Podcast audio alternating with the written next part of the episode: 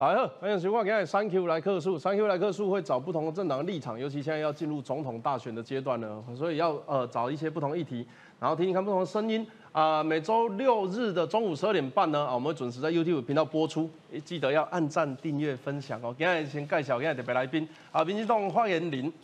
发言人，你台你台语名字怎么讲？贾慧芬，刁阿芬，好谢佩芬阿芬。嗯，大家好，呃 这一集我们要讲台语对不对？没没没有，我只是特别。嘿 好。呃，国民党发言人杨志宇第第一哦，杨第一，第一嘛哈，哎对。啊杨第一杨志宇，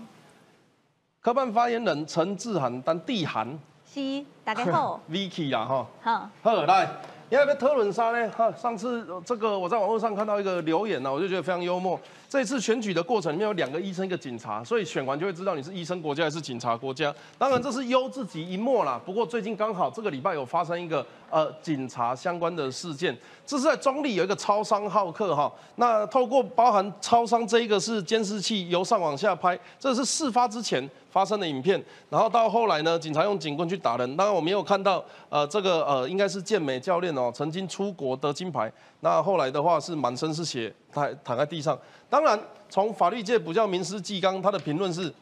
重点，超商好客已经在外面。作者那一段，作者代表没有攻击的意思，任何继续攻击之余，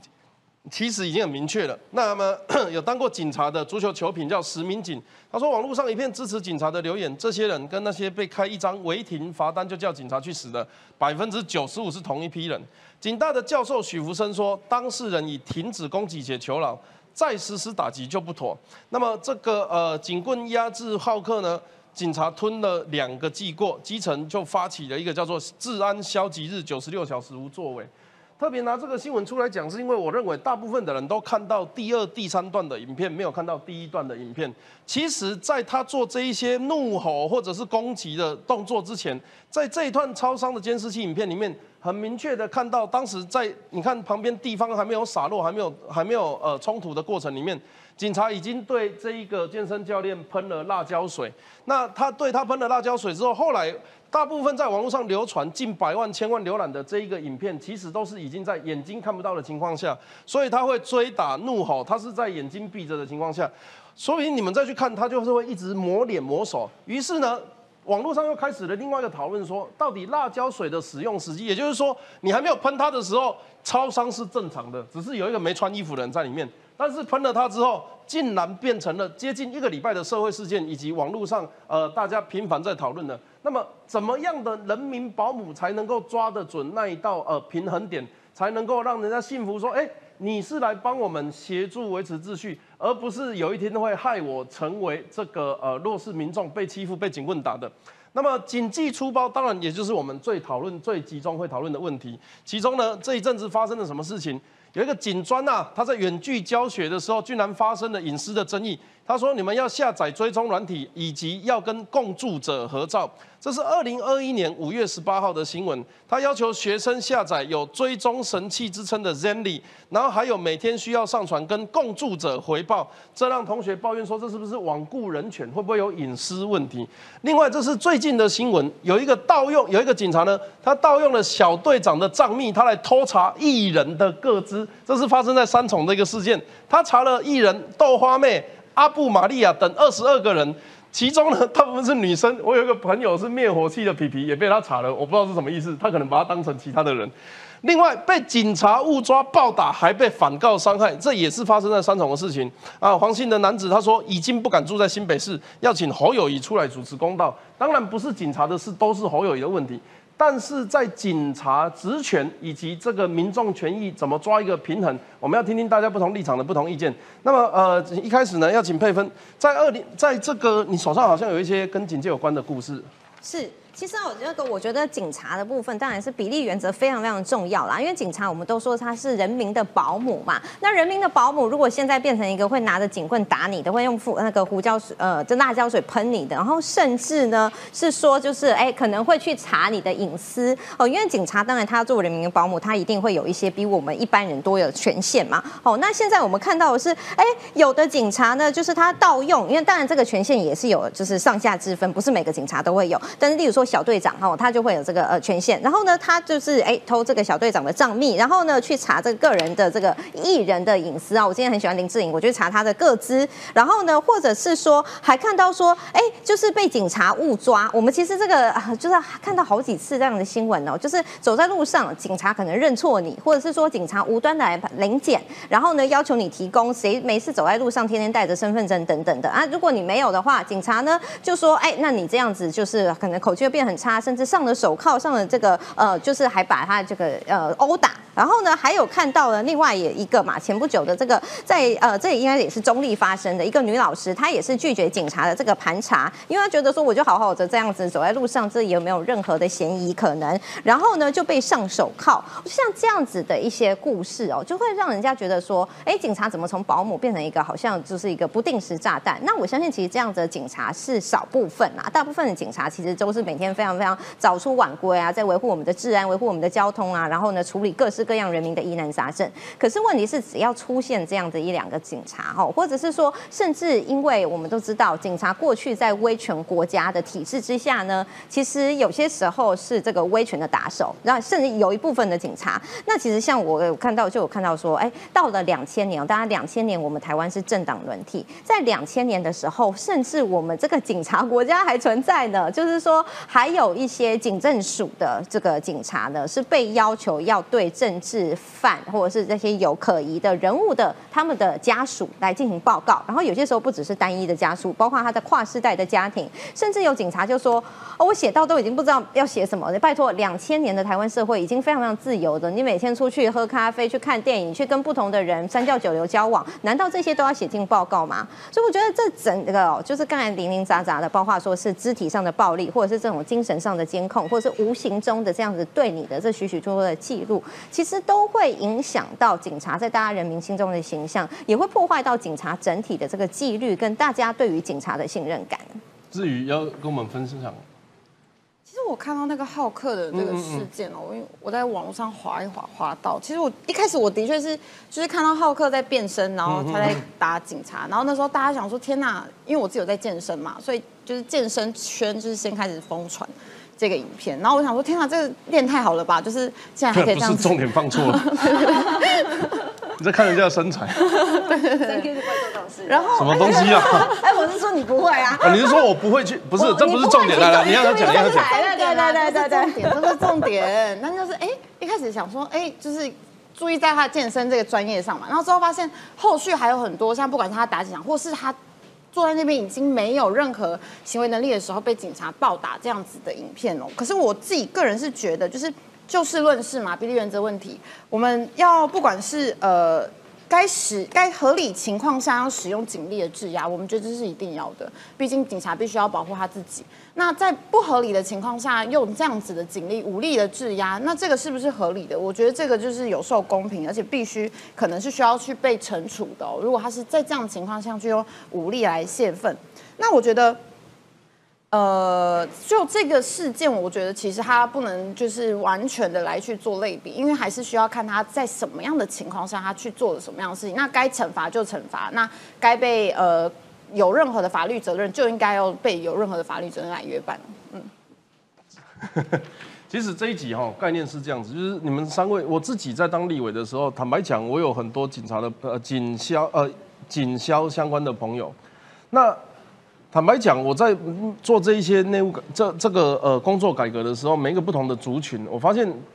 其实政党在论述或是政治人物在论述他们的事情的时候，会讲是一回事，但会做是一回事。我举一个很简单的例子，我们都知道基层警察的勤务太多，这个也我也听过很多人，包含柯文哲啦、民党的很多人讲过。但具体要去更改这件事情，很直接面临的冲击就是派出所所长、分局的勤务。然后你你知道，我是市长。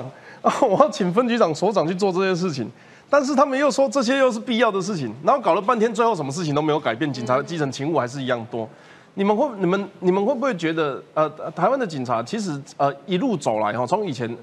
从日本时代叫什么叫歹灵，嗯就是他是很公正不阿，然后他们虽然呃能够严格，但也能够温柔。然后后来有一阵子有比较负面的叫惨逃，就是为什么？因为都跟坏人在一起，真的，他前面就黑的那一段时间是这样子的。现在慢慢要走向呃正常正常国家正常社会的警察，这个过程里面，我们还有没有什么可以为警察这一个族群做得更好的事情，让他们执勤的时候，我们也可以安心，让我们呃让让他们看到人民的时候，也会觉得这是他们需要维护的对象。那民众党有没有对警察族群做过什么样的呃这个政策分析，或是？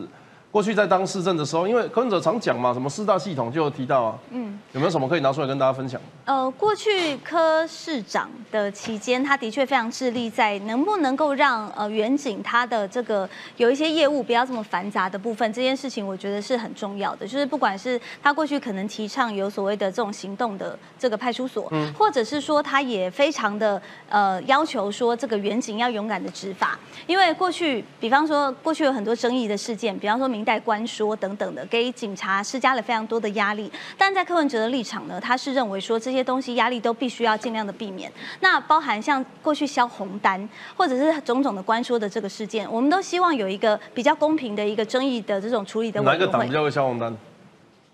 我我我觉得也没有办法去做，好像没有做这个大数据的分析。但是的确是过去警察有很多像这样子的压力。那为什么台北市开始去做电子化，用电子化的开单的方式，就避免掉任何有这种抽单，或者是有人从背后去做这种关说。是啊，你们不是有个台北市议员 跟我说，你知道我是谁？哦，但是他还是现场就开下去了。我的意思说，其实这个优秀，这个优秀。从源头去做的话，你就可以避免掉很多争议，然后避免掉远景有很多的负面的压力，或者是上级长官来的这种种种压力。我觉得这个釜底抽薪是非常重要的。嗯。那另外，我觉得在探讨这个事件的时候，就像这个至于刚刚有讲到说，呃，我们在一开始看影片的时候，只有看到说好像这个浩克在变身，然后大家觉得这个画面非常惊悚，感觉他是不是精神状况出了一些什么样的问题，然后就在网络上头疯传。那另外就是说，远景到底。有没有执法过当的问题？现在呢也有正反两极不同的讨论，包含三 Q 哥刚刚也有讲到，看到部分片段的人会觉得说，哦，警察是在保卫自己，在做这个自卫的动作。但是当他已经被上铐压制在地上的时候，大家就会觉得说，这恐怕就是有执法过当了。那过去在很多的这个争议事件当中，包含有一些有时候在跟这个警匪在对峙的时候，然后有时候远景要开枪或不开枪，最后可能牺牲了。那这个时候大家就会开始在讨论警械使用的问题。所以我觉得。呃，在这个事件上头，我们认为说要给警察一个比较公平的一个对待，就是说在很多的事件没有还原的时候，不要给他太多的苛责，而整个事件呢，也不要只留于在处理新闻，包含警政署的部分。如果说呃，我们可以把这个方方面面从各个不同的角度去看待这个事情到底怎么发生的，那警察是不是在做这个自卫动作，或者有没有执法过当的问题？其实把这个相关的这个论述把它拿出来说服人民，我相信人民都会支持。事实上，警察警戒呢？呃，这个在整个台湾，是我我我坦白讲，不只是警察，包含可能到法院、到检察系统，在转型正义这个东西，在这个过程里面，也就是台湾的政治民主化之后，我们的跟着当时的警政特等等的这个机关，其实没有跟着做转型正义，所以一定会有比较老一辈有专制的那样思想来教育下一代的时候，是用比较严苛、比较警察国家的思维来管理这个社会。那么我并不是说买一个族群就一定都是好的或坏的，而是他在这个正常化的过程有没有一些他本来就不应该发生的。刚刚提到的例子，不管是用警察职权去偷查人家个资，或者是用这个呃，坦白讲，我认为已经是执法过当的，把人家打到满孔流血、七孔流血，那呃不不七孔就太扯，打打到流血了，打头嘛。那包含这个。要求警专要求学生下载追踪软体，那坦白讲，我认为那个都是对人权教育的一个一个非常大的贬义耶。就是我是警专，但我不知道这个是人权。嗯嗯嗯。对啊，自然怎么看？对啦，的确是，我觉得法治教育的一个部分，其实很重要的就是人权的观念跟法治的概念，不是说因为警。相对来说，正是因为警棍在手，正是因为是执法的人，他相对来说要有更多的道德的标准。那当你有这样子的人权概念跟法治观念的时候，你才能够得到人民的信赖。我觉得这一点我是很认同。事实上，警察他也是人，我们可以理解，他退下了呃制服之后，他也会有呃也也会有男女朋友，也会有自己需要休闲生活，他可能也会去健身干嘛的。可是当在执法的时候，他代表的是一个怎么样的社会秩序？如果连这样子的呃培警察培育的学校都没有办法重视人权，那你怎么期待他在执法的时候，我们能够受到这个呃被该有的对待？想要问，想要问志宇哦，哎，侯友谊是警察哎，你们有没有你们有没有提过？你你你觉得他是上一个世代的还是这个世代的？我我个人哦，呃。我个人觉得，像其实就这件事情啊，其实现在网络上声量，大家大部分骂警察骂的比较凶。我发我相信大家其实都会对警警察好像有一种，呃，一个莫名莫名的一个很高的标准，或是一个很高的一个愤怒，就是说他怎么可以进行后续的这样打人？但是其实我必须要说，就是其实就像刚刚志涵讲的，就是警察是人嘛，对，所以之前台南杀警案到现在，我们的政府到底做了什么？政府应该要成为的是警察的后盾哦。我们在基层的警力上、工作待遇上，甚至是警专里面的那个训练，我们到底有什么样子的方式可以去来做调整？那再讲回侯友谊，侯友谊，我们侯友谊市长，他以前曾经是警察。那我相信警察的制度跟警察的个人这个东西，应该是要分开来说的。他或许他在他的呃成长的过程中，他是活在不那样子的警察的制度里面的，但是他的个人，他的个人其实是能够好好的在。发挥我们警察正义、之公正的这一个呃 personality 的理念，那我觉得这是为什么我们欣赏侯友谊，我们希望侯友谊能够带着这样子的好的这个警察的应该要有的这样子的一个标准哦，来去呃未来可能在未来我们可以来去帮警察，或是来帮所有的这个警察警专的训练能够更完善啊，不管是我们的社会安全网啊，或是呃警察的这个制度。事实上是呃，这个过去包含在警界里面，他们呃派系林立，包含最早的时候，大家可能不知道，其实我们都还有福建帮、山东帮等等的派系。那是一直到呃大概两千年左右有民主选举之后，各个县市首长以及呃中央警政下去干预，他们才变成是一个为了台湾、为了中华民国这个执勤的警察。只是说，在那个转折阶段里面，就像我讲的，他警察曾经有当过歹灵的时候，就是公正无私的时候；警察也有当过比较负面名词的时候。那现在三个政党里面，呃，你们对于未来警戒的，不管是你要说改革，是加强、放松，总会有一个方向。我举一个很简单的例子，有的时候发生了警察不幸呃执勤遇遇难的事件，大家都说要大胆用枪，要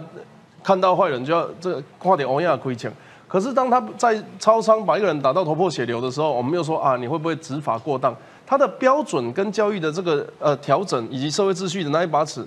呃，具体应该要怎么样的往下进行？选一个侯友谊会比较好吗？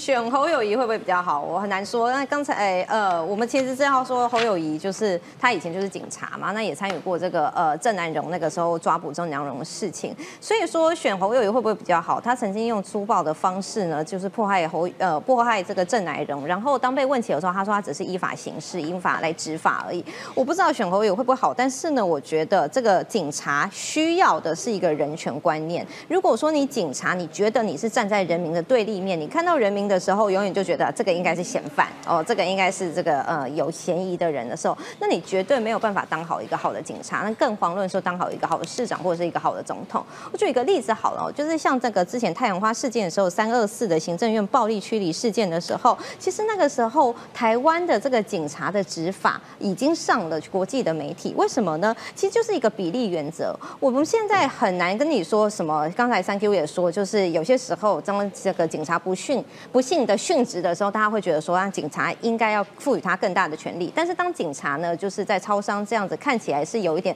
超过比例原则的时候，大家又会觉得说他权力太大。因为警察他是第一线的人，有些时候我们很难就是呃在。不在第一线的时候，说出他的面面对到的这个压力跟许许多多的现场状况。可是我们仍然可以抓出一个比例原则。包括说，像今天如果是一个和平的集会，或者是像郑南荣，他是在表达他的这个言论自由，他把他自己关在他的这这个房子里面，这样子的话，你是不是有必要去用很粗暴的方式，甚至呢是伤害到人的身体权？他的呃，就是这个呃，甚至例如说学生坐在那里抗议，那你或许你想把他拖走的话，手脚就可以，为什么要去打到他的头，或者是为什么要去？呃，其他的身体部位等等，所以我觉得，如果说这个警察他一路的栽培哈，就是呃在威权时代，然后呢他没有跟着这个民主转型，跟着加强他的法治观念，加强他的人权观念的话，那就算他是警察，他可能也是活在那个古代的呃，就是以前的那个威权时代之下的警察，永远不会回避的问题。侯友谊这次选举，不管是民党或者是呃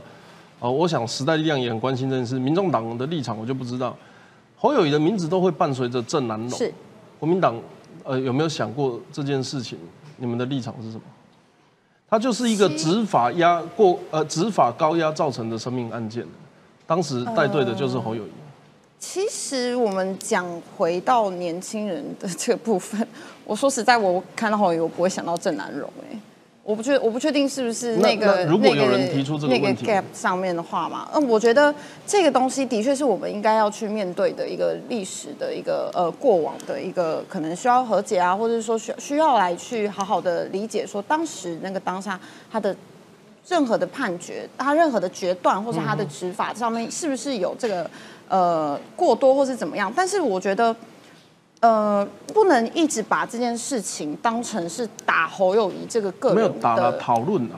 的一个攻击的点嘛，就像我们刚刚讲的，警察他也是人啊。那在任何的决断下，他需要在那个现场他去做出的这样子的决定的时候，我们没有办法，我们不是他，我们不知道那个现场他会不会有危险，或是他自己会不会遇到呃任何的攻击或是受伤。警察也是人，所以这必须是我们一起要来进步的。在这个时间的过程当中，所有的警察的训练，我们的个人的人权的法治的观念，这个是需要我们大家一起去共同去进步。那我相信这个事情可以被当做呃一个。说是我们需要去记得的，或者是说我们需要去来去呃回顾回来回看的，但是我们不能一直把这个东西当成是打击侯友谊的一个点哦。我我没有意见啊，我也不觉得这是打击啊，就是历史事实的陈述。不过我也建议，可能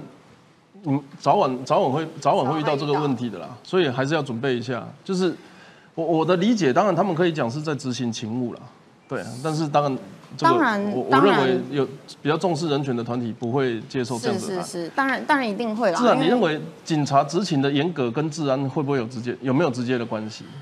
过去很多人在研究所谓的见警率这件事情哦，比较常看到警察在巡逻，嗯会不会有效的这个提升治安的表现？这个相信在这个各方面的主客观的调查当中，因为我见警率歉抱歉嗯，民众党有没有对新北市那一阵子的枪击案评论？我我我我比较没有印象，我有就有没有？们好像没有太多的嗯，比方说追可，是你看哦，有一个警察市长有一个警察市长，理论上我们应该比较不敢开枪吧？为什么会突然他跑去新加坡？还是他要在家才不敢开枪？警察市长他也是市长嘛，是他不管是怎么样去，比方说我知道侯市长他其实在他的任内有两年，其实新北市的治安是有提升，就是说嗯整个犯罪率是有下降，这件事情是的确是有的。嗯那但是你要不要把这个时间段，比方说他刚好在去新加坡的这个时间段，刚好开了这么多的这种黑枪的事件，然后把它去拉一个平均值，就是说他有没有比平常的平均来的更多？黑黑枪的事件是不是更多？这件事情，呃，我觉得要去做一个判断。那当然，侯市长他自己也有讲了，他说其实很多的黑枪的流入，所以导致可能这个枪击的事件也因此比例上有增加。那这个事情可能是整个社会上必须要去面对的事情。但我觉得这东西就事论事。我觉得刚刚试图好像要导引说，呃，侯友谊这个人，他是不是因为曾经在这个郑南榕的事件里面，他去做了什么事情，然后呢，可能他是一个警察市长，好像赋予他一个负面的这个意涵。但必须来说，很多的警察都是保家卫国，应该说是保卫人民，是一个人民保姆的角色。他过去也有很多的这个呃案件，他是能够破获的所以我的意思是说我的意思是说这件事情呢，其实呃一个职务他有他必须要去执行的这个内容，那是不是要因此就把它扣上是一个好像警察市长，他可能就是一个非常高压，然后好像做任何事情都是会侵害人权这样子的一个解读，我就觉得可能比较不需要。好，没关系，我不知道你在指控我吗？但是我认为刚两个问题是分开问的啦。哈，一个是当时在做刑事的这个侯友谊去抓郑南龙这件事情，我相信这个选举过程一定会有人拿出来问。那另外侯啊，警察当市长会不会有显著的提升治安效果？明明就是两件事，我不认为我在太标签了。佩芬，你觉得啦？我的意思是说，其实。我我一直都很我我认为警消都是基层工作人员，那基层也都有很多跟长官之间相互互动的无奈。啊。事实上，包你你知道他们其实装备穿一穿，好像大概接近要七点五公斤，他们要巡逻要执勤，那甚至有的是睡在呃派出所不敢离开，而且是大大小小的事情都要找他们。你认为民进党执政的过程里面，对警察啊、有做了哪一些你觉得可以值得值得拿出来讲的事情？哦，当然是我们就是呃知道说警消啦，吼这些就是基层，而且呢他们的压力是非常非常大的。那其实我们知道说，像包括说，甚至网络上就有人列出说，这个人民保姆的十大辛酸呐、就是包括说夹在政府跟人民之间，哦，因为人民看到你就觉得你是政府的代表，然后可是你在政府之间呢，你又是一个执行者，然后包括说有的是说帮长官扛蹊跷啊，什么背黑锅啊，然后第八名是执行开车执行开单的时候被呛被打，好，然后呢就是第七名应付各种乱打的一一零啊，大家把一一零当做什么呃许愿池啊，第六名是什么呃，甚至人民有些时候吃呃穿制服哦，穿制服，警察去穿制服买饭买干嘛的也会被投诉。第五名是重大节日也不能休息，第四名黑道白道都忍不得，然后第三名呢过劳啊，工时过长这，然后第二名执法风险高，第一名开枪的时候又怕说被说执法的这个过当，所以其实这一些呢，就是警察就是有基层警察罗列出来这些问题。那当然我们也知，这个也是算是结构性的，已经累积很多的，有的是民众对于警察的一些。观感的问题，好，也不见得是真实，可是它就是造成一个压力。那有一些是政府端可以来解决的，包括说就是基层过劳哈。那其实那个民进党政府呢，其实是一直非常重视的，包括说就是各种劳工，包括公务员啊，以及这个警消的这个权利。所以在这个部分呢，其实包括说这个增增加警察的人数哈，或者是说有的是有缺，但是因为怎么样没有补齐等等的这些事情，还有就是警警察纪律这个部分也是非常重要的哦，因为一旦哦就是一锅粥。它就会呃一一个老鼠屎，它就会坏了整锅粥。所以警察纪律如何去加强，然后呢，让警察给人民的形象是可以信任的，这是我们一直在做的。还有还有，扣许因为这是一个结构性问题，还有很多可以值得这个加强的地方。但我觉得这个是我们一直正视而且一直在重视的问题。事实上，一直到两千多年的时候，都还有一些啊所谓的监控事件，都还有一些这个我们可能在警政署里面可能比较没有那么。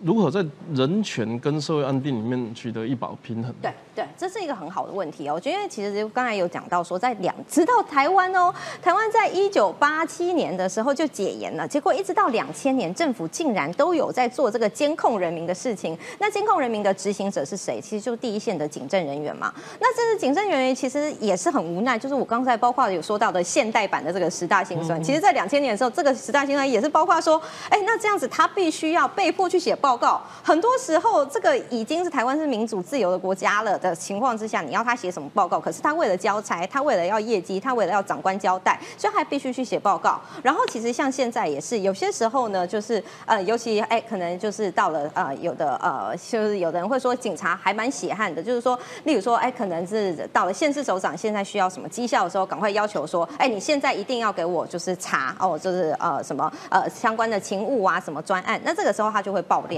所以我觉得这确实是一个，嗯，就是在威权或者是在后威权开始民主化时代会有的这种。爆量，然后是配合这个当时的就是呃，就就就是两千年以前的那当时政府就是为了要就是写那种已经过时的报告哦。那现在呢，有些时候是哎，可能是配合特定的嗯，就是可能县市首长等等的，为了要去取得说哎，我确实是有在这个嗯打黑呀、打打毒等等的。那我觉得就是这个过于就是不急啦，就是说要怎么样在这中间找成找到一个平衡，正是一个我们大家必须要重视的问题。是啊，我问你哦，你呃，你你觉得警察应该保持行政中立吗？当然呢。他可以表态支持政党。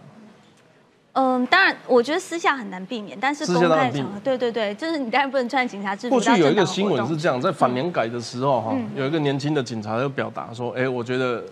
我觉得我们支持年轻改革，这样子年轻的这些军工教会比较有出路，嗯，好，呃，比较公平，干嘛？我讲完之后被围剿。嗯，所以自然他们就觉得，哎，哦，原来警察不太适合谈政治。你知道侯友谊他的出场是当天晚上是